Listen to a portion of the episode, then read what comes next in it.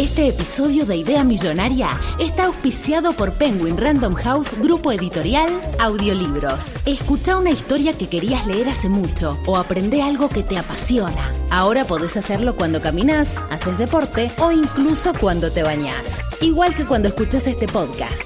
Entra a escuchar.com.ar barra Idea Millonaria y encontrá tu próximo audiolibro ahora.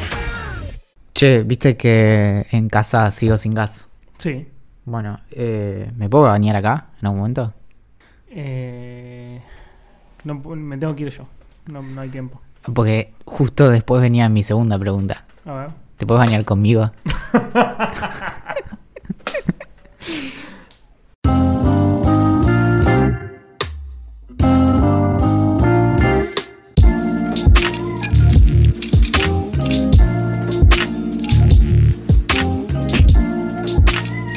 Previamente, en Idea Millonaria, Axel se va a Tigre y enfrenta una horda de evangelistas. Valentín descubre el antitranspirante y comienza un culto para rendirle tributo. Olivia descubre un vacío legal que le permite conseguir comida balanceada gratis y por tiempo ilimitado con solo apretar la tecla ESC en cierto portal de compras por internet.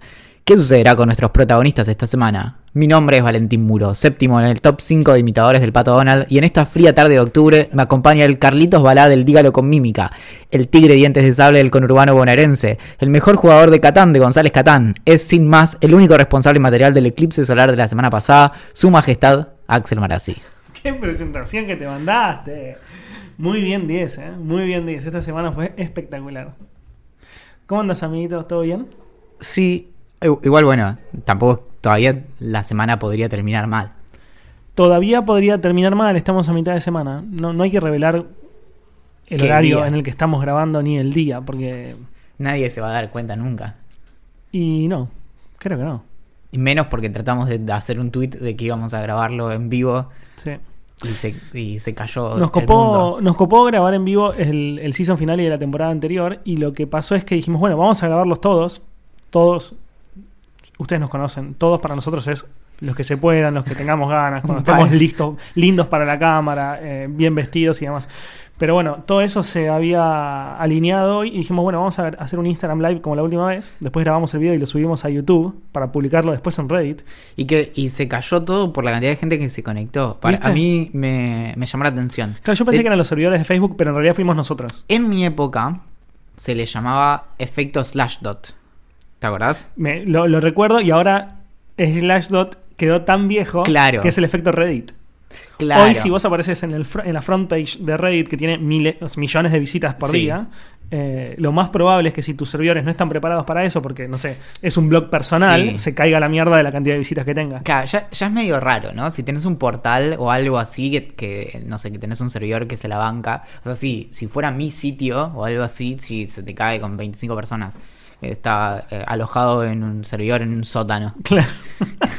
en Bariloche con una conexión. El otro día veía, un subreddit que se llama Software Gore, tipo Gore. Sí. Y básicamente es lo que, o sea, es lo, lo que... No, Tech Support Gore, que es básicamente fotos que sacan los chavales que hacen soporte técnico a empresas o a personas o a quien sea, y del nivel como de, de, precariedad que hay en algunos casos, o sea, como un ventilador gigante enfocando a muchos discos rígidos para que no se apaguen porque sobrecalientan, o sea, como una cosa bestial. Esas cosas, o sea, sin llegar al, punto de, lo que era como llevar una máquina al extremo, como de, overclocking y eso, que era básicamente vos tenías un, un procesador de tanta capacidad, le dabas más electricidad para que vaya más rápido, pero levantara mucha más temperatura. Entonces le ponías, bueno, un aire acondicionado o lo que sea. Y las anécdotas de, máquinas con un ventilador puesto al lado. Olvídate. Y lo más tranquilo que puede pasar en esos casos es que se, eh, te queme el mother y lo, o el procesador, Y lo más terrible es que se te prenda fuego la computadora. Sería, claro, fantástico. bueno, ya que estamos hablando de eso. A ver. Una vez eh, quemé una computadora, creo, o un probablemente un Mother, desarmándola prendida con un destornillador. No, boludo. Hasta yo sé eso, Valentín. No, obvio, no, es básico. Y no bueno, pero si era chico está bien, porque. No era tan chico, ah, Tendría. 31. 12, ponele. Como no es que tenía 8. No, igual, disculpame, Valen, pero. Eh, yo hoy no sé. Eh, pelar cables, digamos. Lo más, o sea, sé que no, no tengo que des- desatornillar un mother cuando está enchufado, pero tampoco, yo a los 12 años hubiera, le hubiera dado como un mazazo para que se arregle. No, yo, yo aprendí a soldar Sí. con el soldador de estaño Sí, entre los 7 y los 8. claro. Cuando, Vivías en, en la selva, para mí era, eso era neandertalidad 100%. Igual, no, ojo, me encantaba soldar con el soldador de estaño. Claro. Las veces que me dejaban. No, no, yo lo que, lo que pasa es que obviamente hasta que aprendí a hacerlo bien, o sea, cómo se hacía, yo descubrí que había un aparato que vos lo enchufabas y se calentaba tanto, te diría que estaba el rojo vivo, pero obviamente no, no- no- está muy caliente, no hace falta que esté el rojo vivo como un clavo, digamos. Pero tenía una cualidad que para mí era mágica. O sea, imagínate vos tener 6, 7 años y que por algún motivo tus padres, ¿no? Como hippies viviendo en Bariloche y demás, te permiten jugar con herramientas. Esa, esa básicamente es mi, fue mi vida. ¿Sabes cómo hubiera muy sacado? temprana como Claro. poco un ojo. He agarrado soldadores por la parte caliente. ¡No! Eh, o sea, entero, ¿entendés? Como si fuera un lápiz así. Sí, sí, sí, sí, sí. Bueno. Ah. Me quemé muchas veces con soldador, hasta el punto de que yo creo que no siento una de las manos. Pero con el soldador, con Mateo, jugábamos a clavárselo a cosas de plástico, porque vos era tipo... Buenísimo. Buenísimo. Y así tanto que se llegaba a enfriar, o sea, el plástico llegaba a enfriarlo, entonces había que esperar un cachitito que volviera a calentar y de vuelta así. Entonces Claro. era como, este plástico, tra. Bueno, pará, me parece, esto no lo, no lo quiero ni siquiera comprobar ahora, lo, es para googlear, pero viste que está, que se viralizó mucho la, la, la- ay, no me sale la palabra, pero la compresa esta que te, que, que, que aplasta eh, como cosas de plástico o Coca-Colas o como diferentes objetos. En algún momento hablamos que en Instagram a mí me aparecen muchas sugerencias de Sí. ingeniería civil, como videos de gente haciendo puentes, por ejemplo. Sea, En una época también me aparecieron muchos videos de la eh, prensa hidráulica prensa, prensa hidráulica, no me salía el nombre. eh, rompiendo tipo un aerosol, una computadora, Bueno, un celular. a lo que yo iba con todo esto, porque yo medio que me, no me fanaticé porque habré, un día me habré copado con la prensa hidráulica y vi muchos videos de la prensa aplastando cosas.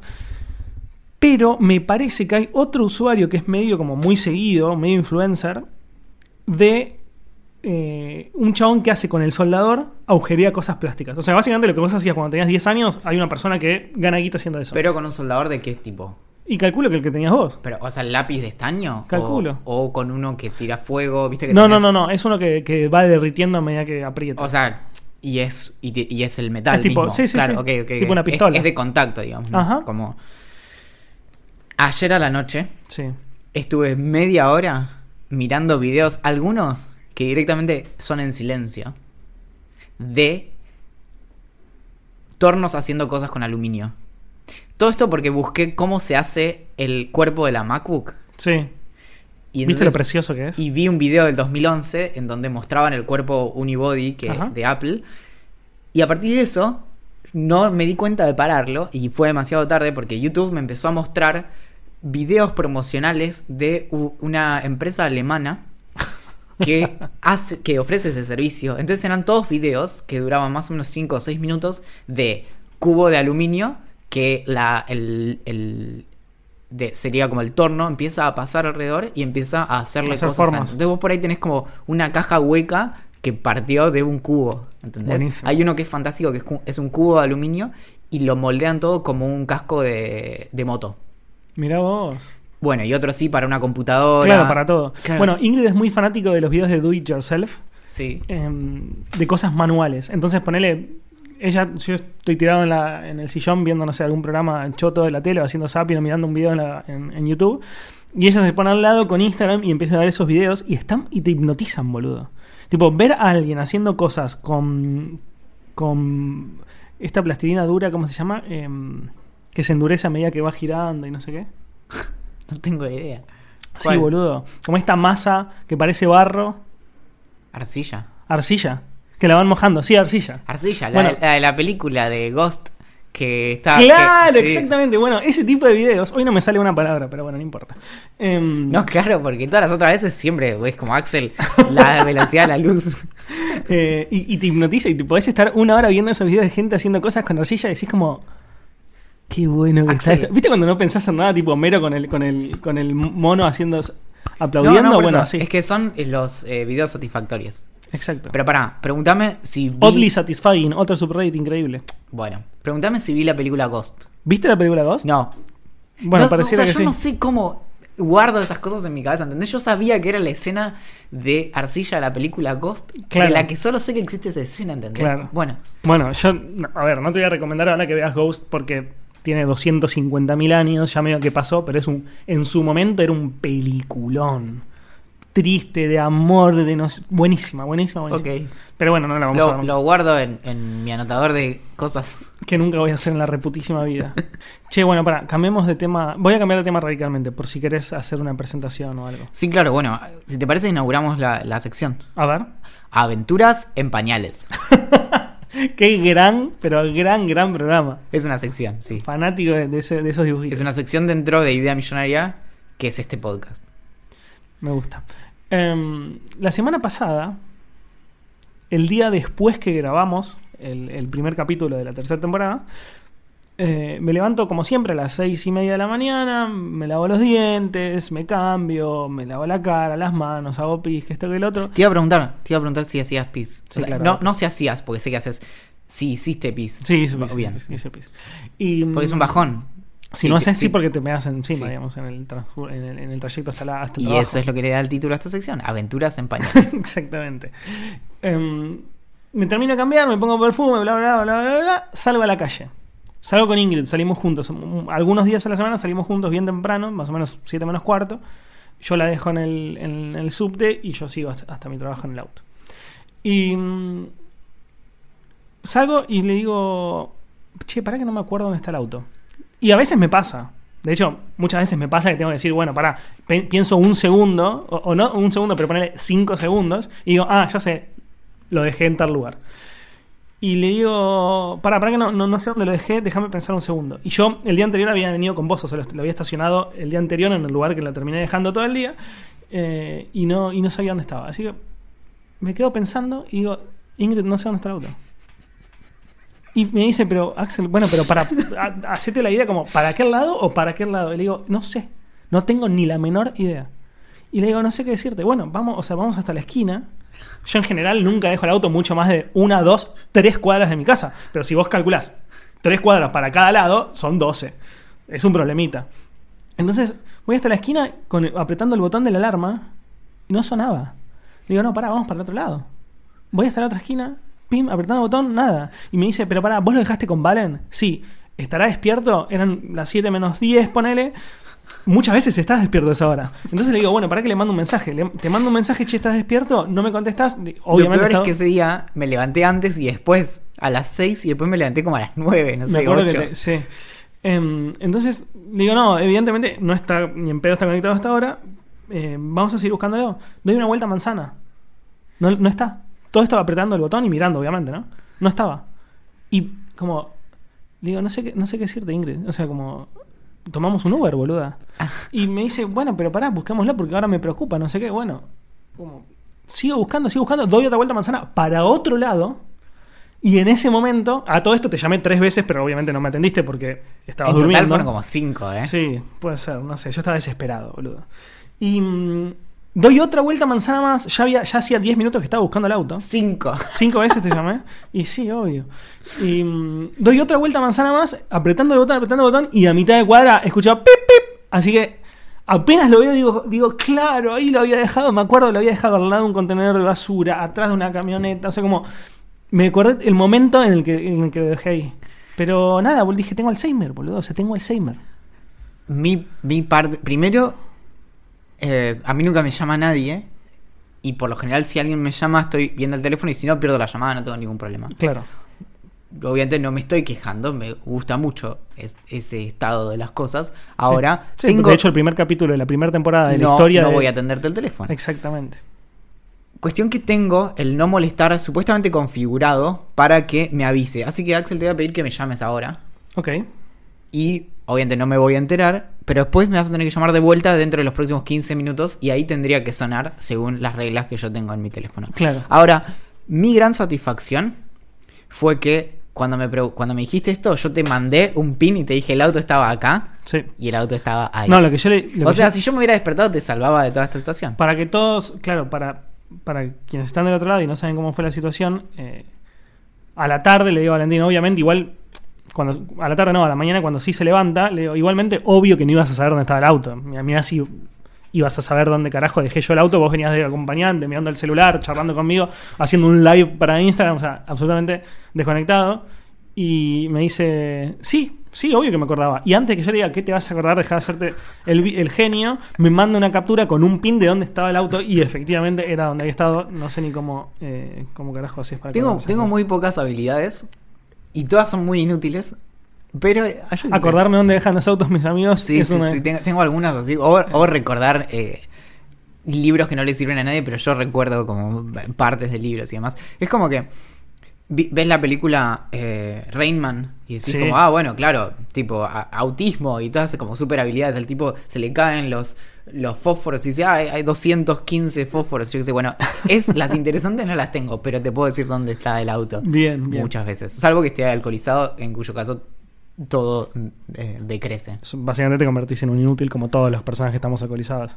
¿O no? Oh, no. ¿Te parece si, si a- pasamos a la otra sección? Dale.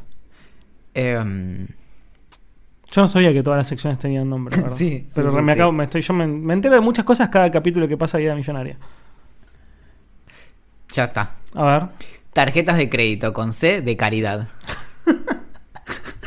Me parece muy bien. Yo- esto lo estás pensando en el momento que. O sea, ahora, digamos, ¿no? Sí, pero es que miré una plantita afuera y dije, claro, plantita. Caridad. No sé cómo llegaste de plantita a caridad, pero bueno, está bien. Bueno, te cuento. El otro día, en realidad me vienen llamándose bastante. Yo, yo estuve como un año que estaba con débito automático con Médicos Sin Fronteras. Sí, me acuerdo. Después, no me acuerdo qué, qué cambio hubo en mi vida. Obviamente un cambio que tuviera que ver con dinero. Entonces Sí. agarré y me di de baja de Médicos Sin Fronteras. Y en algún momento lo que empezó a pasar primero es que no me borraron de las listas. Entonces me seguían mandando mails del estilo con tu aporte, ahora tal cosa. Y yo decía como, Típico. Saben que yo no estoy haciendo nada para que toda esta gente no se muera. Entonces solo me hacen sentir peor. Por ahí, por ahí es una Lo buena. hacían a propósito. Claro. Bueno, seguía Por eso dije típico. y eh, después me empiezan a llamar y siempre era en un momento en el que no podía. Me podés llamar la semana que viene, más tarde, el, el día del arquero, demás. Bueno. El otro día me llama un tipo que tenía una voz increíble, como el locutor mal, que yo decía como... Venía a contarme cuentos antes de dormir. Como, y, y, de- y después vemos lo de médicos. Sin Fronteras. y mm, entonces lo atiendo y le digo, está bien. Digo, o sea, me, me empieza a hacer todo una cosa. Me dice, bueno, me, me- me- me tiró un discurso que fue medio extraño, porque me dice como, bueno, hablar, como todas afirmaciones, ¿no? Como, bueno, eh, Médicos Sin Fronteras hace tal o cual cosa que básicamente hace que se muera menos gente. ¿Eso te parece bien? Y yo digo, sí, cada vez se muera menos gente, ¿no? Como, sí, no, no, no tengo una posición fuerte eh, en contra de que se muera menos gente. Y mm, bla, bla, bla, bla, bla. Bueno, con tu aporte. Yo decía, este tipo sí, o sea, ¿de qué me está hablando? Piensa, bueno, y eventualmente me dice, bueno, por todo esto queríamos saber si querías volver a aportar. Ah, sabías, todo, todo el tiempo supiste. Digo, sí, pero ¿lo puedo hacer desde la página web? Y dice, sí, pero ¿por qué? Por una cuestión de no sé cuánto. Digo, no, la verdad, no me gusta dar detalles de, tarjeta de crédito por eh, teléfono. Y además estaba en un café. O sea, Claro. que todo, o sea, Yo si te escucho te juro que te grabo. Es que exactamente yo hago eso. Cada vez que yo escucho que alguien da una- los 16 dígitos de la tarjeta de crédito, los memorizo. ¿A corazón aportás tanta guita con, con tarjetas de C con, de caridad? Es que sí, por eso. Mira. Lo que hago es, ¿Me podés es que voy alterando. O sea, nu- nunca lo, lo usé para, para fines propios, ¿no? Pero Claro. uso solo tarjeta de crédito de, que escucho en cafés. Bien, me gusta. Porque, claro, suele pasarme que los llaman los de Médicos Sin Fronteras. Bueno, nada. Bien. Igual trato de que si, si robo una tarjeta que es para Médicos Sin Fronteras, trato de que sea para organizaciones parecidas, ¿no? Pero bueno, cuestión que entré en la página web, ahí, taca, taca, taca, metí y, y ahora de vuelta hago que se muera mucha menos gente en el mundo. ¿Y Mucha cuánto aportás? 200 pesos. Bien, serían algo así como 5 dólares. Sí, Un poco menos, capaz. Es muy loco. Vos entras y te dice mínimo 270 o 300. Es muy raro, como tipo las escalas. Sí, muy raro. Eh, y 301, ¿entendés? No, mentira, pero podría ser. y yo le dije, bueno, no, 200. Bien. Sí.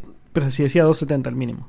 No, pero después te decía como vos podés lo que quieras y si Ah, no podías bien, hacer bien, como un aporte eventual. Claro. Y dije, bueno, veamos si ustedes salvan vidas Y ahí vemos Y después, y después charlamos No, con el señor de la voz. Es- pero lo compartí en, en Telegram y en Twitter.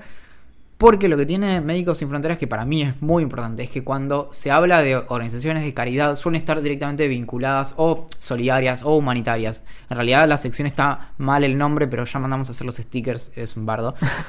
No es tanto caridad, sino que es una organización humanitaria y es secular. Entonces es muy importante no solo decir como, che, no le den plata a las organizaciones religiosas tipo Caritas y demás, porque no solo es que hacen una tarea humanitaria, sino que también hay una cuestión de adoctrinamiento y demás vinculado como al discurso religioso.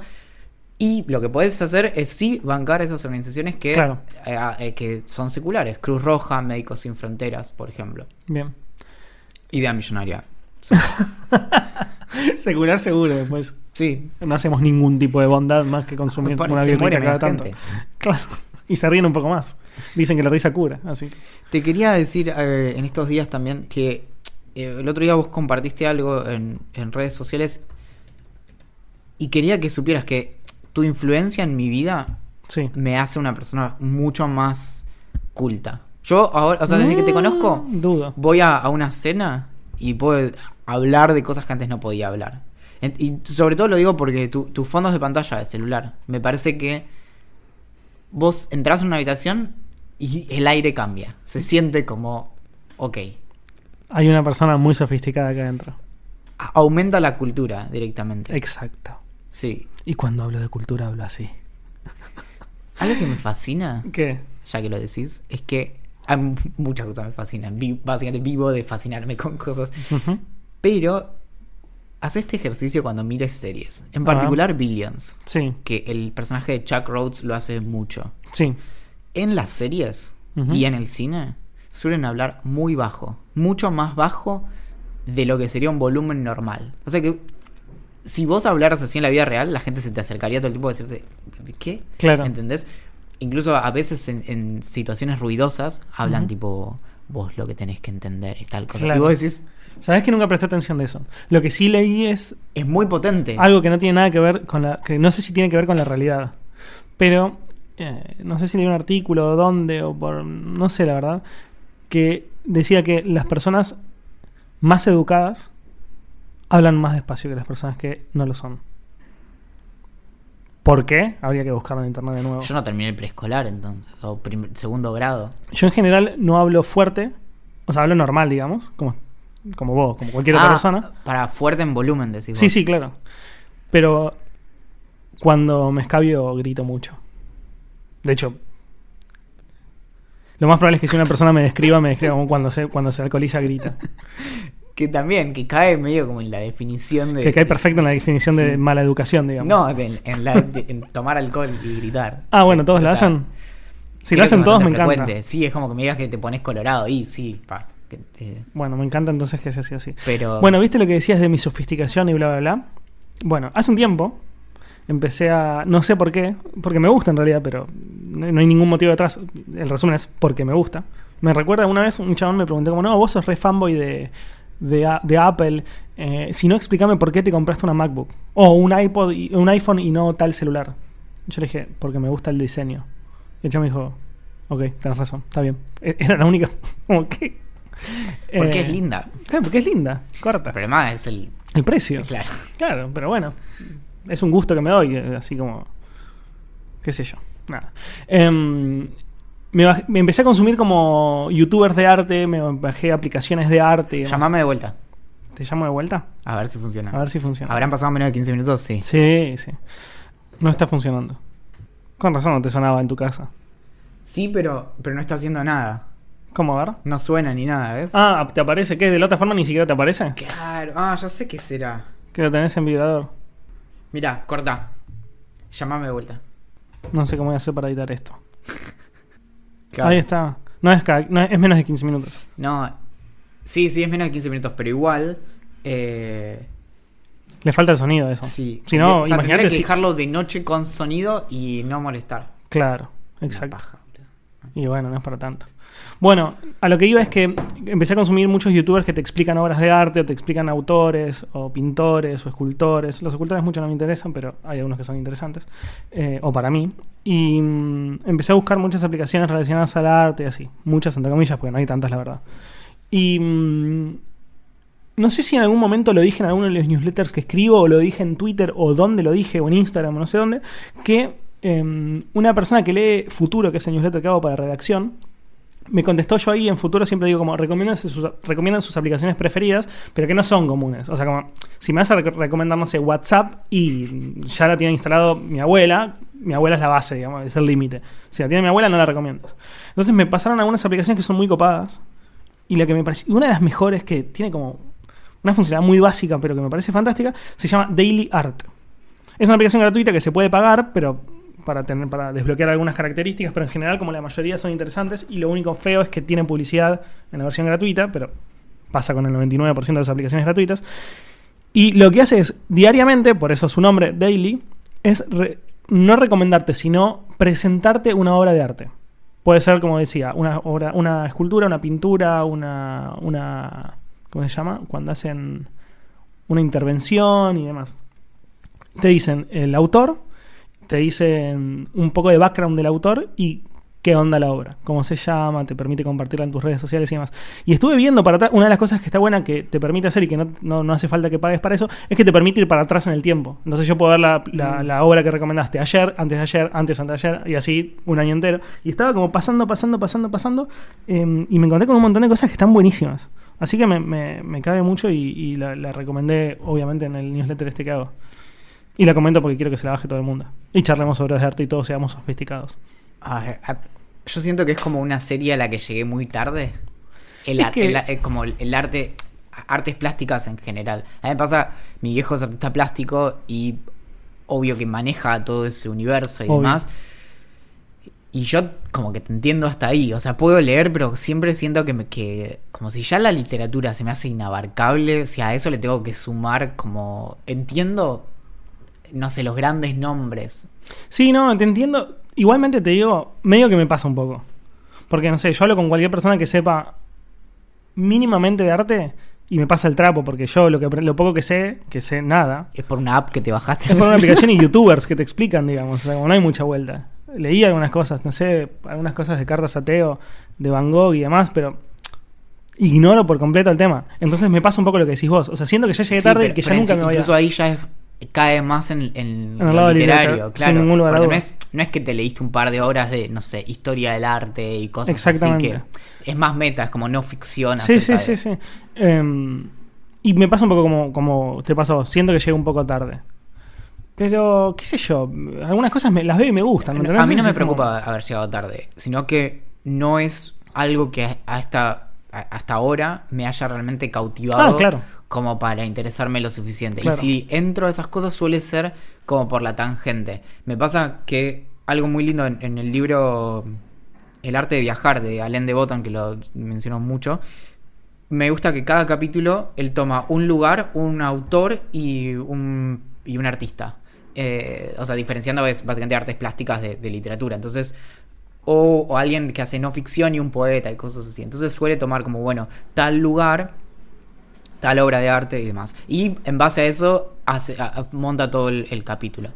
Y en base, eh, eh, algo así, por ejemplo, me gusta, como que cuando entro a través de algo, pero no hay algo como de... Sí me interesa la experiencia estética y demás, como la, la- toda esa cuestión casi como a veces fenomenológica de qué nos pasa cuando miramos una obra, Claro. pero hay temas que me interesan mucho más.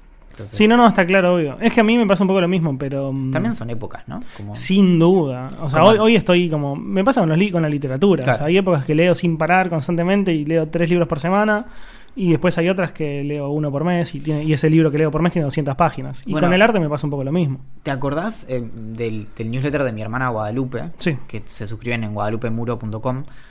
En un momento, en una serie de textos que en algún momento va a publicar en Medium, supongo, contaba de sus visitas diarias al museo. ¿Te Sí, acordás? me acuerdo. Y hablaba mucho de el guardia del museo que trabajaba ahí hace no sé cuántos de- hace cuántas décadas que charlaba con ella y le contaba lo que él veía en las obras y lo que veía en la gente que veía las obras y, demás. Claro. Y todo eso, por ejemplo, es a, a mí me parece in- inmenso, ¿entendés? Como llegar a la obra a través de algo literario. Y en- Claro. en eso también hay algo como muy de la experiencia de las personas, que también esta cuestión de, por ejemplo, me enteré el otro día, casi de casualidad, pero viste que Mona Lisa, la, la, la obra, o la Gioconda, no era tan relevante hasta 1910, 1912, creo. Que se la chorearon. Claro, y, Sí. y hasta ese momento era una obra más. Y ahí estuvo desaparecida creo que tres o cuatro años y volvió y, y Es es... que una de las cosas que dicen es que la Gioconda, si bien es una obra de- increíble y todo lo que vos quieras, ni siquiera es tan interesante. O sea que su historia la hizo interesante. Y que la mayoría de las personas que van y la ven y se amontonan en el Louvre para verla, en realidad la ven por el marketing que tiene alrededor y no por lo que representa, porque yo todo esto repito por lo que la gente que sabe. Yo veo la Gioconda y, me- y no, no, me, no me cautiva ni me genera nada. Incluso cuando la vi en vivo me parece una obra muy chiquita y, y demás, como aburrida. Eh, pero bueno, lo que, lo que dicen es eso, es como... Es lo que es gracias a que alguna una vez se la robaron. Si no se la hubieran robado, ¿sería tan famosa? Sin duda que no, dicen. Que también abre todo un capítulo hermoso de discusión de, de cuál es la, la experiencia y, y la estética del arte y demás, que es si es la obra en sí misma o es lo que tiene alrededor. Porque si vos vas como a, a la obra en sí misma y lo desmenuzás, es como, bueno, no sé, de vuelta, ¿no? Es un lugar común, pero es como el mingitorio de Duchamp y demás. Claro, es como, que bueno, ni siquiera sí, lo hizo él. Claro, y, y, y de hecho son un montón de, Claro. de réplicas y demás. Ajá. ¿Está ahí o está en lo que tiene alrededor? Bueno, el, el asunto de las obras que son eh, replicables también. Claro. Bueno, Bueno, un poco lo que, me- lo que yo siento es que a las personas que más, no que más, sino que, que ignoramos el tema, pero nos interesa, eh, nos pasa un poco eso, o sea, nos venden el arte. Para poder entender y comprender el arte de verdad y determinar qué te gusta a vos realmente o, cuál es la capacidad o la, que- la capacidad que tienen los pintores o lo- los creadores de obras eh, para, para llegar a hacer algo, es solamente para los que son realmente expertos en algo, ¿me entendés?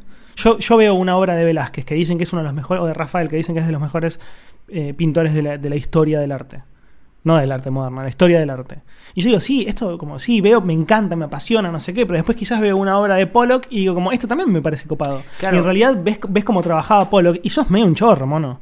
O sea, como estás agarrando un pincel y estás como moviendo, o sea, moviéndolo fuerte ante un, ante un lienzo. pero, pero esa es la parte que es increíble también del rol que tienen los museos, que muchas veces se pierde. Y, y- y- y es esta cuestión de la capa interpretativa. Yo te pongo frente a algo, cualquier cosa. A mí me pasa esto, mm, me pasa mucho con los objetos que uno diría que son como irrelevantes. Y, de hecho, cuando escribí la otra vez acerca de cómo funciona atarse los cordones, que hablé acerca de ese, el zapato de, de la cueva en Armenia, en, ¿cómo se llama? Eh, Areni 1.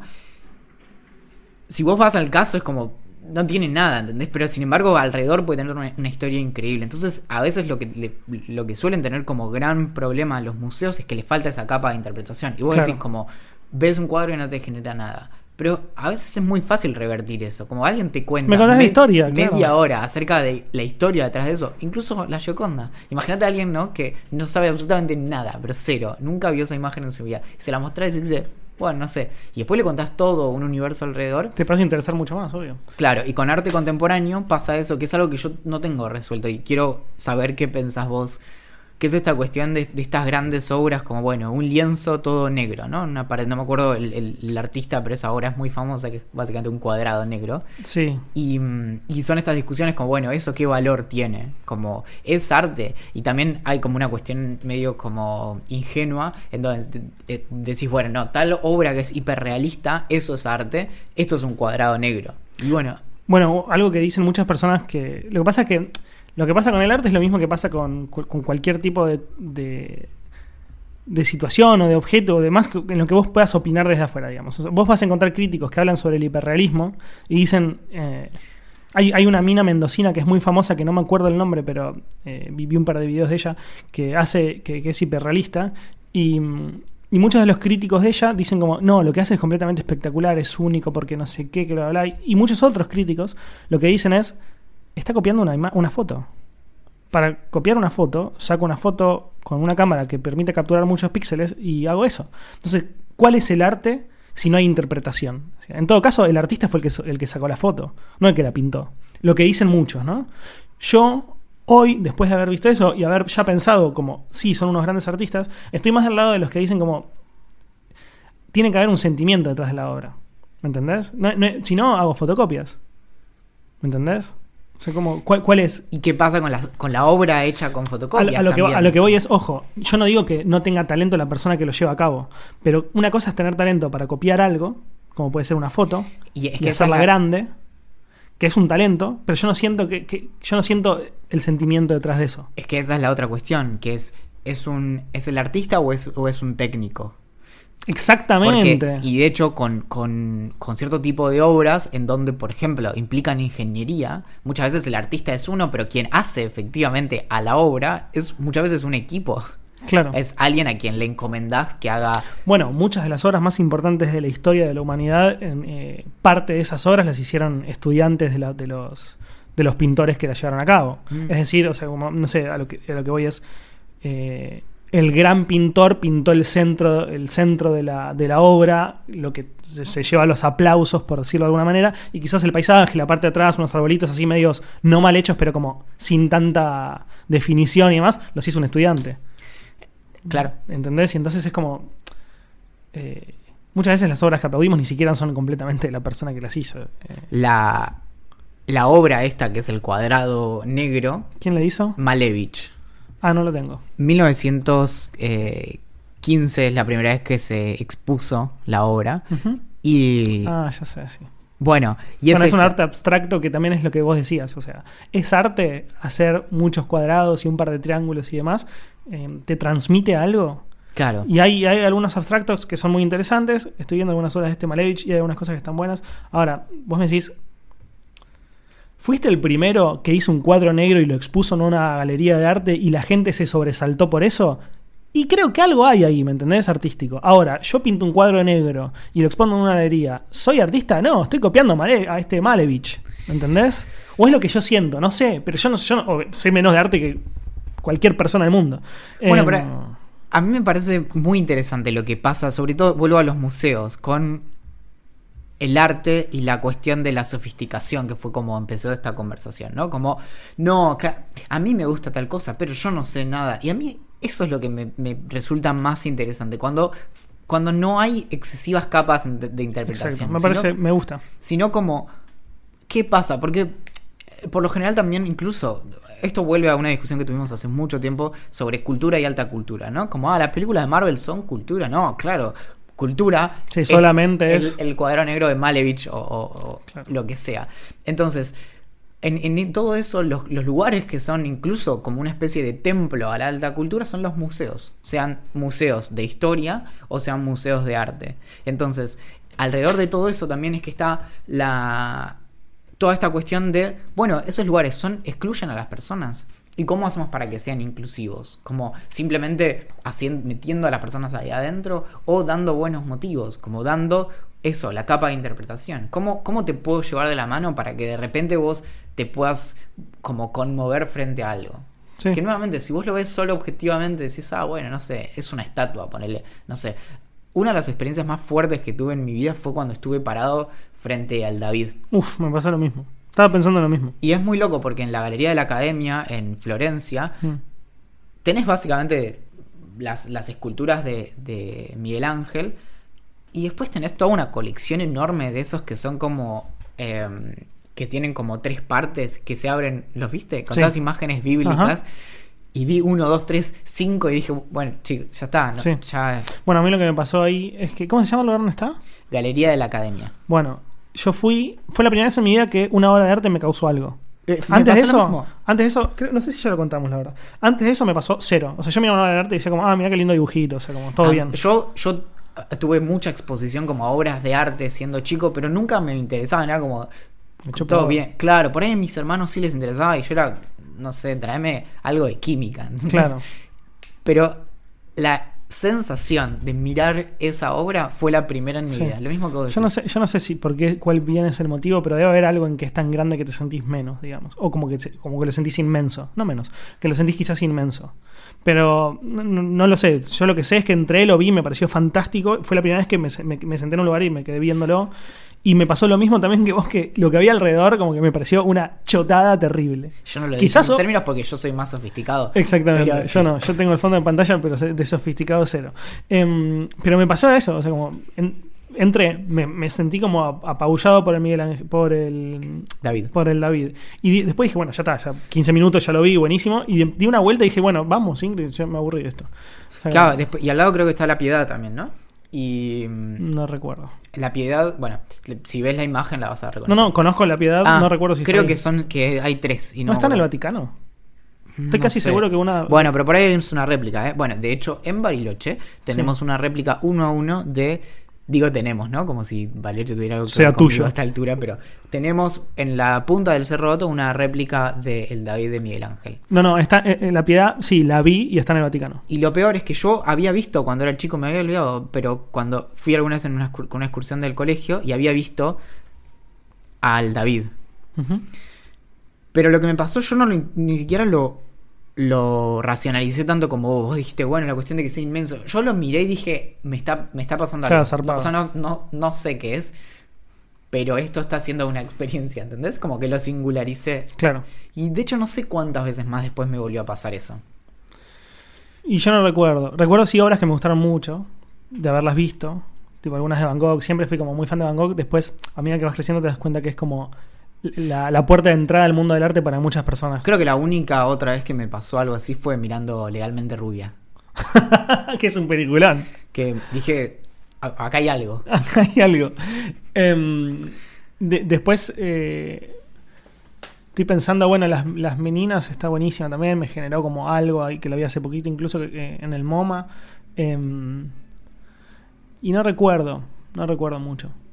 Eh, pero sí, me gustaría, ahora que me, que, me, que me interesa un poco más el arte, me gustaría volver a Europa, no con este fin, o sea, me gustaría volver a Europa punto, pero me gustaría volver a Europa también para ir de nuevo a los museos, a los grandes museos y, y como tener un poco más de background, digamos. Claro, bueno, para mí eso es increíble. O sea, yo incluso creo que es una. Es- es un gran negocio perdido. Que es el tema de. En un momento le, le dijimos, con mi viejo, viste que se dedica a hacer museos y a diseñar exhibiciones y yo qué sé.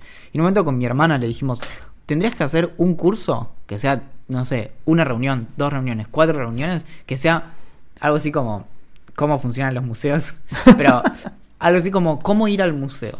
Claro. Porque a mí me pasa que hay muchas cosas que yo sé del background de, de haber visto cómo se montaban muchas exhibiciones que conozco por detrás y me permite a- la mayoría de las veces ver cómo todo está hecho para el traste. Porque, te- porque suel- los museos suelen ser una cagada en general, ¿viste? O sea, que a veces tienen una super colección y vos decís, bueno, tiene un texto de, de dos, dos paredes enteras. Claro. Bueno, entonces, pero cuando vos empezás a entender también cómo es, es el cuento que te quiere contar una buena exhibición, un buen museo, empezás a disfrutar de otra manera. Incluso el trabajo del curador en el caso de arte.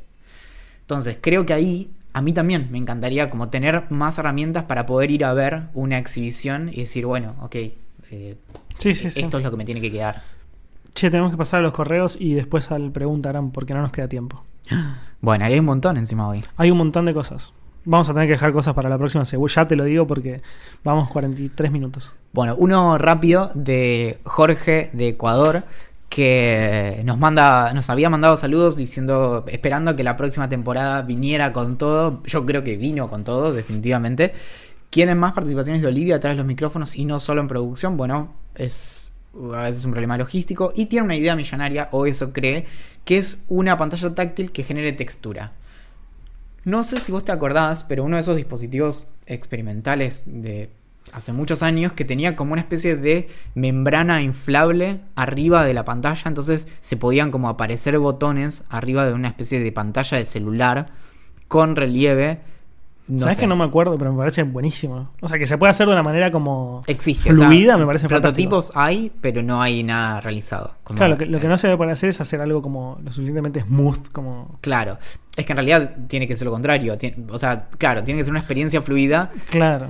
Pero bueno, ah, está lo que se llama respuesta áptica, que es el que vibre y demás, pero no, no es exactamente eso. Como él decía, por ejemplo, para que sirva para eh, ciegos. Buenísimo. No sé. Tenemos otro correo de Martín que me gustó, me gustó mucho, me hizo eh, recordar buenas épocas y dice, no tengo ideas millonarias y de hecho mi idea millonaria me hizo acordar de algo que tenía muy olvidado. Después del último capítulo de la segunda temporada y primero de la tercera, mezclé dos conceptos, skate y jueguitos. Me encanta. Me dice, dice, no me acuerdo si dijeron una vez que jugaron al Tony Hawk, espero que sí, pero estoy convencido... Juegazo, pero fuerte. Claro, de que soy el mejor jugador de Tony Hawk Pro Skater 3 y probablemente el 2. El 2 es el que ya hablamos alguna vez porque es en el que conocimos bandas como Bill and Colin, por ejemplo. Ajá. El tema No Cigar era el tema de ese, de ese, de ese juego. Y lo que él dice es que eh, se considera el mejor, o al menos el mejor de la cuadra. Dice, recuerda ser muy bueno en el jueguito, por ahí hubo algún problema. Y lo que dice es que tendremos que hacer una juntada de jueguitos. Me gusta. Y yo lo empecé a pensar. Me re gusta. Y yo lo Lo empecé que a pasa es que pensar. necesitamos un lugar para hacerlo con tipo una tele grande y toda la historieta, pero Yo lo empecé a pensar. me gusta. Me gusta Hay mucho. que ver, porque se viene, Axel, Sí. el primer año de Idea Millonaria. ¡Oh, yeah! Y de hecho te diría que hay que arrancar ya a poner la fecha. Sí, sabes que antes de empezar este capítulo, después me olvidé, nada, co- Sí. cuelgue, em, había pensado en que charláramos la fecha, porque estamos, Yo te A agregué una tarea hace un tiempo que decía pensar fecha y puse asignada a Axel deadline miércoles pasado. ¿Está bien? hace una semana real. Sí, está bien, no, pero la vi. bueno. No la vi. Em, nada, hay que empezar a hablar con bares y lugares donde podamos llevar una consola. Que, Sí. que va a ser tuya porque no tengo consola. Mm, Sí, ya, ya tuve algunas ideas. Interrumpiendo temporalmente los correos, llegaron los libros para el club de lectura del libro Legrand. Yeah. Así que para todas las personas que son parte del VIP y que son parte del club de lectura del libro Legrand, existen los libros. Son, son de verdad, tienen peso y tienen olor. Yes. No vamos a decir cuál es, pero ya lo tenemos en nuestras manos. Muy bien, te dio sueño. El... Me agarró un bostezo, pero Sí. un detalle que, que es importante es que vamos a empezar a hacer el club del libro Legrand, pero real. ¿Qué quiere decir esto? Vamos a poner una fecha en la cual nosotros al menos vamos a terminar de leer el libro que entreguemos. Y después vamos a esperar sus correos con una especie de evolución. Tiene que ser una- no, no tiene que ser un- algo muy complejo, simplemente si les gustó, si no les gustó, por qué les gustó, por qué no les gustó, qué les gustaría leer a continuación y demás. Me parece lo más lógico si hacemos un club de, libro, de libros que sea real. Yo, yo. Yo. A vos te va a costar muchísimo porque muchos van a ser de literatura. Yo, yo tengo. O sea, le- leer tipo como. Vos no, lee- no se lee más por arriba para este club de lectura, se lee hoja por hoja. No, no es que no, no se lee en diagonal. La literatura no se lee en diagonal, tampoco. Tenés que leer enterito el libro. Al menos nosotros dos lo vamos a tener que leer enteritos. La gente que no quiera, no- porque no tiene ganas o porque está ocupada trabajando, puede no hacerlo, pero va a estar bueno que nos manden sus reseñas. No hay tipo. demás. o con los borramos del club. No, no, no somos tan mala No conviene. No somos. Bueno, se pueden sumar al VIP de Idea Millonaria. Estamos pensando también, porque hu- hubo, hubo tanto entusiasmo de repente con el club de lectura del libro Legrand que las otras categorías todas reciben en nuestro newsletter todas las semanas, pero estamos pensando también los esquemas de, de beneficios, sobre todo para la próxima juntada de Idea Millonaria, que como siempre todas las personas que sean parte del VIP van a tener una bebida gratis, como fue en la el primer Idea Millonaria en persona, y este es el segundo Idea Millonaria en persona para festejar el primer año de Idea Millonaria. Qué trabalenguas, Estaba, estaba pensando en algo con cero, pero no se me ocurre nada. Pues, bueno, eso. Se pueden sumar en vip.ideamillonaria.com y esperar eh, muchas novedades muy pronto. Bueno, pasamos a la mejor sección que tiene este podcast y que dura muchos capítulos y no uno solo. ¿No- ¿Eso fue un palo? No, no, en absoluto. Ok. Sí. Tenés que tocar la trompeta. Porque basta con el chamullo de otros instrumentos. La Bueno, trompeta no, se, no, se, no se va más. Trocar. ¿Se dice así? No. Tocar. no sé qué estás hablando. Tocar la trompeta. Sí. ok. Me encanta. Pará, el otro día ¿Qué? me dijeron que era muy aguda. Ah, bueno, sé la Así más que grave. Tenemos un trombón. A ver. Pregunta, Gram. Preguntas de Instagram. Bueno, empezamos con una pregunta de Feche Gio. Yo leo la arroba porque no me imagino cuál será el nombre. Dice si leeríamos una nota que él hizo sobre terraplanistas. Que Yo la, rele- Sí. yo la releería. De- a ver. Si empieza diciendo como aguante el terraplanismo, creo en esto y no sé qué, no, la verdad no la voy a leer. Pero porque no me interesa el tema. Depende también de la extensión. Claro, sí, sin duda. Bueno, si tiene 5.000 palabras me tiene que atrapar. Claro. Sí, es un, básicamente es un libro, si tiene 5.000 Sí. palabras. Nos pregunta Rama Graciano, ¿cuál es nuestra posición sobre las barras de, azu- de azufre para la contractura? Pregunta si sirven. Yo me crié en un hogar donde las barras de azufre para la contractura eran como Disney. Es decir, mi viejo le pasaba a mi vieja, mi vieja le pasaba a mi viejo, yo cuando era chico le decía, pasame a mí que estoy contracturado también, no sabía ni qué significaba eso. Y en mi casa todo el mundo piensa que sirven. Yo, desde mi ignorancia, porque no, no, no googleé al respecto, siento que no sirven ni en pedo. ¿Vos qué decís? Se trata de un mito. Y sí, era obvio. Algo muy importante de este tipo de cosas es que a veces funcionan, ¿no? No. Sí, es decir, pueden funcionar. Pero no tanto porque es lo que te estás pasando, sino porque de hecho te están tocando y te están masajeando. Entonces es como a veces ciertos masajes con ciertas cremas, ¿no? Que sirven Claro. para aliviar dolores. Bueno, te están masajeando. Incluso a veces alcanza con que te estén tocando. Ahí tiene un impacto terapéutico el hecho de que alguien te toque el tacto. Cuando escribí cómo funciona agarrarse la mano y cómo funciona abrazar. Por eso el Reiki tiene éxito. El. Reiki, Por eso el Reiki tiene éxito. el Reiki es sin contacto. Ah, entonces no sirve El, el. Reiki es hacer las manos así y así. Ya, bueno, más ficción que eso ya es mucho. Es increíble. O sea, si, si funcionara de verdad sería increíble. Bueno, técnicamente eso es tener un superpoder.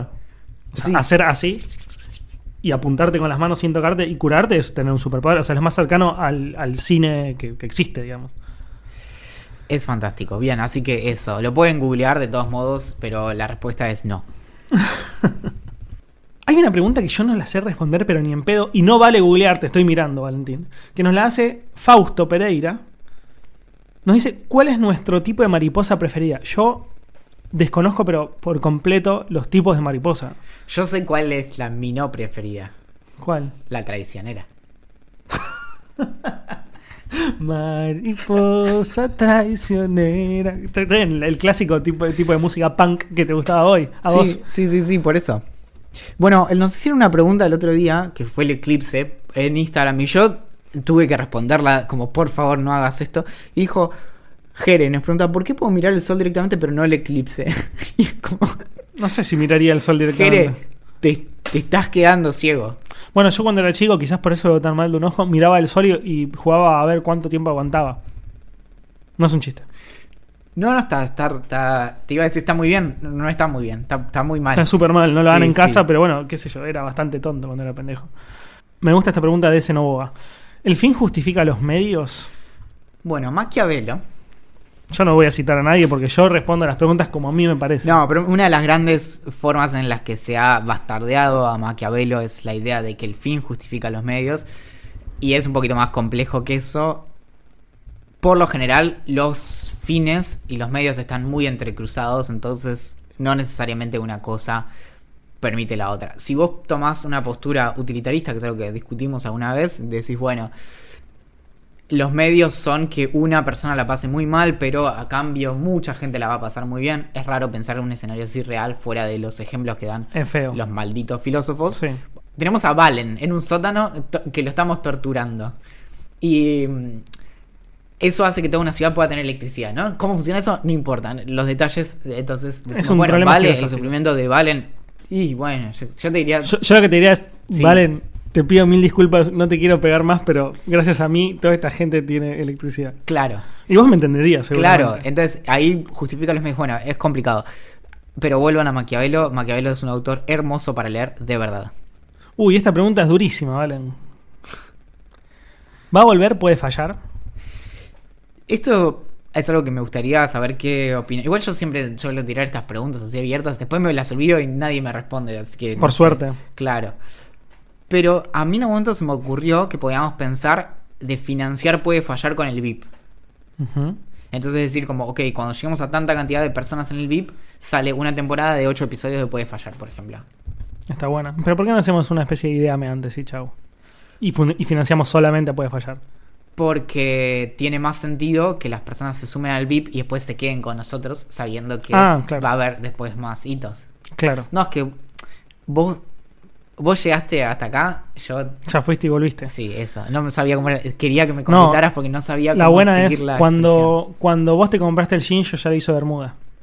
Esa Muy es la que más me gusta a mí. El otro día lo vi con short, pero está bien. Está bien, sí, es lo mismo. Instagram o Twitter, Axel nos pregunta esa Valdés. Hoy Instagram. Pero, lo, pero, pero lo- le respondo duro, pero como muy, con mucho sufrimiento. Porque amo Twitter también. Agus Olivera nos pregunta si haríamos colaboración con los chicos del podcast El Futuro, Rami y Ulises. Rama. Yo, sí, yo a Rama, eh, el youtuber de Bajoneando por ahí, que es un canal donde básicamente él va a comer afuera y hace reseñas de los lugares. En general son de comidas rápidas. Eh, lo conozco personalmente, le hice una entrevista hace muchísimo tiempo. Somos una especie de amigos, nos, hemos encontrado en muchos eventos y, y chupamos y nos cagamos de risa y nos contamos sobre nuestras vidas y proyectos. Y aparte soy eh, oyente de El Futuro, así que sí, obvio, lo haría. Son recopados los dos. Juli Domsch nos pregunta, video papel, que fue una gran discusión el otro día, y creo que nos hemos reconocido los dos como antivideístas, no antivideístas, pero Ah, de video, claro. No, Claro. No, no, no estaba entendiendo la pregunta. Ya lo, esto lo discutimos un montón. Creo que nos van a reputear de nuevo, pero somos los dos anti-vide. sí, no, no, no, no anti, todo bien, pero a mí Claro, no, no, no, me quejo de me la gente que lo usa. Yo simplemente soy más de no utilizarlo. Esta pregunta me sorprendió bastante. Agus Sosa pregunta, ya sabemos que Valen está en contra de las religiones, pero ¿qué opina Axel de este tema? Me pareció que no, no habíamos dado esa impresión, pero bueno. Em, claro, yo siento que yo ya, ya me, como que me puse del lado de Valentín de esta guerra. Eh, no, no, no. Antes pensaba que. Antes estaba más del, del lado de como. Si a algunas personas les hace bien creer en algo, todo guay. Lo cual, en cierta forma, lo sigo pensando. Hasta que conocí a Valen y me explicó, y también lo contó en este podcast, lo, por qué la religión le hace mal al mundo. Y medio que me puse de, ese lado. Pero mm, no, estoy no, no, no, no profeso ni, ni banco ninguna religión, la verdad. Lo que es muy importante en esto, aunque lo dijimos muchas veces antes, es que es indispensable, por un lado, la reducción, o sea, que haya menos, cada vez menos discurso religioso, pero al mismo tiempo que haya cada vez más tolerancia religiosa. Y aunque suena contradictorio, no lo es, porque es indispensable la tolerancia religiosa para las democracias. Sin ir más lejos, uno de los grandes problemas que hay en Medio Oriente, por ejemplo, es la intolerancia religiosa frente a los cristianos y en el resto del mundo suele haber mucha intolerancia religiosa frente a los musulmanes. Entonces el problema suele estar cuando se superpone aquello que le compete a las autoridades civiles con autoridades religiosas. Es decir, aborto legal, seguro y gratuito es una es una de lo- los mejores ejemplos en donde de repente se mezclan cuestiones que son de orden civil con principios religiosos y eso es inaceptable. Ese nos pregunta, ¿de qué color sería el colectivo de, de Idea Millonaria? Y me parece una gran pregunta. Yo pensé medio pirata, ¿no? Blanco y negro y en el medio El logo. eh, la, la mm, la lamparita pero con con huesos cruzados. Me gusta.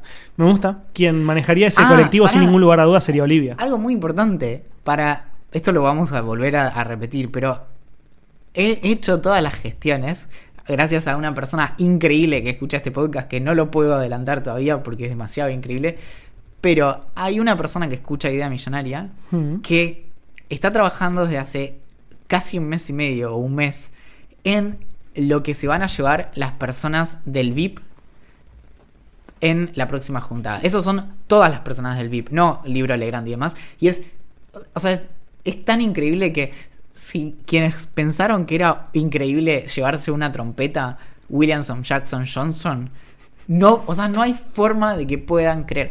Va a ser un objeto que cuando esté en las casas de estas personas van a va a entrar un amigo o una amiga a la casa y le va a decir, "No, antes de que hagas cualquier cosa, no me importa si tenés que ir al baño, tenés que venir a ver esto que me dieron." Lo que está diciendo Valentín por primera vez en la vida es cierto y no es un objeto.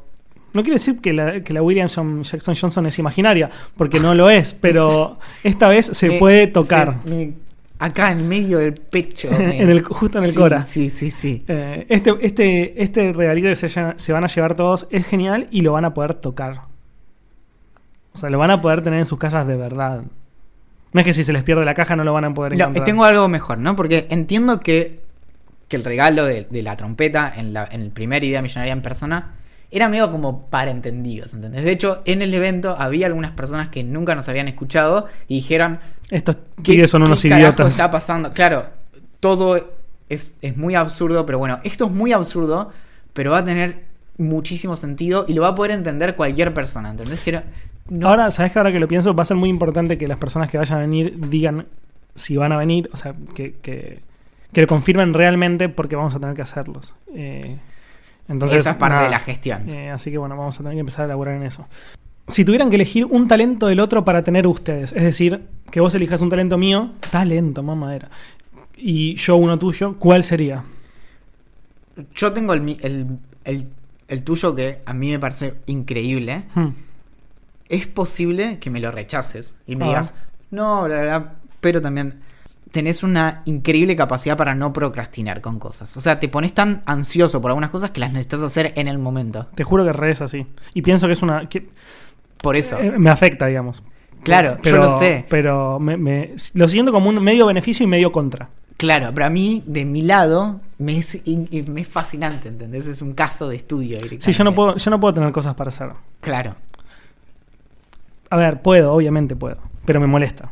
Claro. O sea, me molesta tener una, en- cosas en la to-do list. Yo era así hasta hace Pero- 10 años. Ojo, ¿eh? y vos cuando tenías Y dos, ahora, boludo. y ahora es más, Axel. En un momento, hace bastante poco, encontré como en mudanza, yo qué sé, cuadernos con to-do list mías. Y hay cosas que todavía no hice, ¿entendés? Que anoté en el 2011. Como, o cosas que ya Sos se terminaron y que nunca las hice, ¿entendés? No, igual para, hay que separar. Una cosa es, a lo que voy es cosas laborales.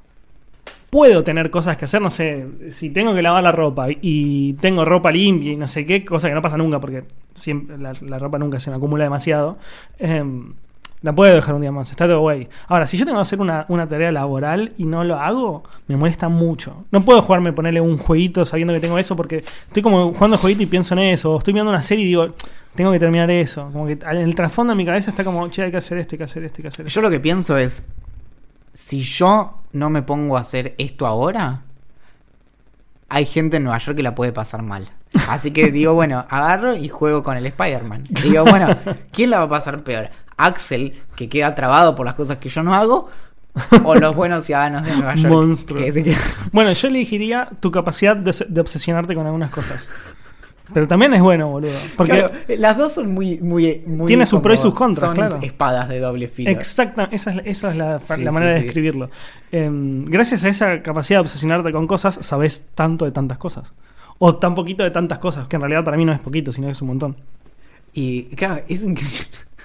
Pero bueno, así es como son las 3 de la mañana y estás leyendo sobre arte contemporáneo y el migitorio de Duchamp. Claro, sí, sí, es, es increíble. Es, hay, las- todas las personas que nos están escuchando que estudian psicología pueden trabajar un montón con las cosas que nosotros Se decimos. hacen un quincho, una pila y se compran un, un helicóptero. Amiguito, we have to go. Este, este capítulo duró mucho sin que cueste nada, la verdad. Es no sé si fueron la, la selección No, de y temas. más, o- y, y Es el arte. es el, eh, sí, ¿Viste? Todo lo- el arte lo hace todo más fluido. el arte de vivir, pero bueno. Y mm, bueno, tenemos otra novedad que es que eh, hemos desvinculado nuestro sitio web por falta de actualización, así que ahora ideamillonaria.com manda directamente para que se pueda escuchar el podcast hasta que tengamos un mejor plan. Sí, no, la verdad es que no, no teníamos el tiempo para hacer los resúmenes de los, de los capítulos. Eh, Nadie puede saber todo lo que decimos. Claro, eh, eh, nos llevaba mucho tiempo resumirlo, eh, entonces no tenía sentido. La gente que nos escucha y nos conoce va y le da play a un capítulo y chau. Hubo una pulseada que yo perdí. Yo quería mandar ideamillonaria.com a Reddit. Soy fan, soy fan de Reddit. Mal, tengo 53 de karma ya. Y. mm, Yo en mi usuario secreto tengo miles. Sí, mil- ya miles, lo sé, miles. ya lo sé, ya lo sé, ya lo sé. Gracias a un post que hice sobre el Papa Francisco. Buenísimo, Increíble. buenísimo. Vos y tus goles en internet es un capítulo Mal, aparte, ¿eh? mal. Que es como esos tweets. Soy muy bueno en redes sociales. Pero decinos, Axel, ¿cuál es tu nombre? ¿Lo recién lo dijiste? Bueno, lo repito. Axel Manassi. Muy bien, el mío es Valentín Muro. Agradecemos especialmente a Julián Príncipe que, que nos dijo que nos iba a hacer una nueva canción de apertura, pero bueno. Pueden encontrarnos en Twitter en Idea Millonaria P. En Instagram, en Idea Millonaria Podcast. En Telegram, Idea Millonaria. Y en Facebook, como Idea Millonaria también. nos envían sus correos a gerencia.ideamillonaria.com. Le pueden escribir a Olivia, a olivia.ideamillonaria.com también. Cualquier asunto felino. Idea miausionaria.com. Ah, me encantaría. Es más, lo peor es que debe estar libre el dominio y ahora voy a tener que registrarlo porque lo dijiste en voz alta. Así que con todo esto nos despedimos atentamente. La gerencia.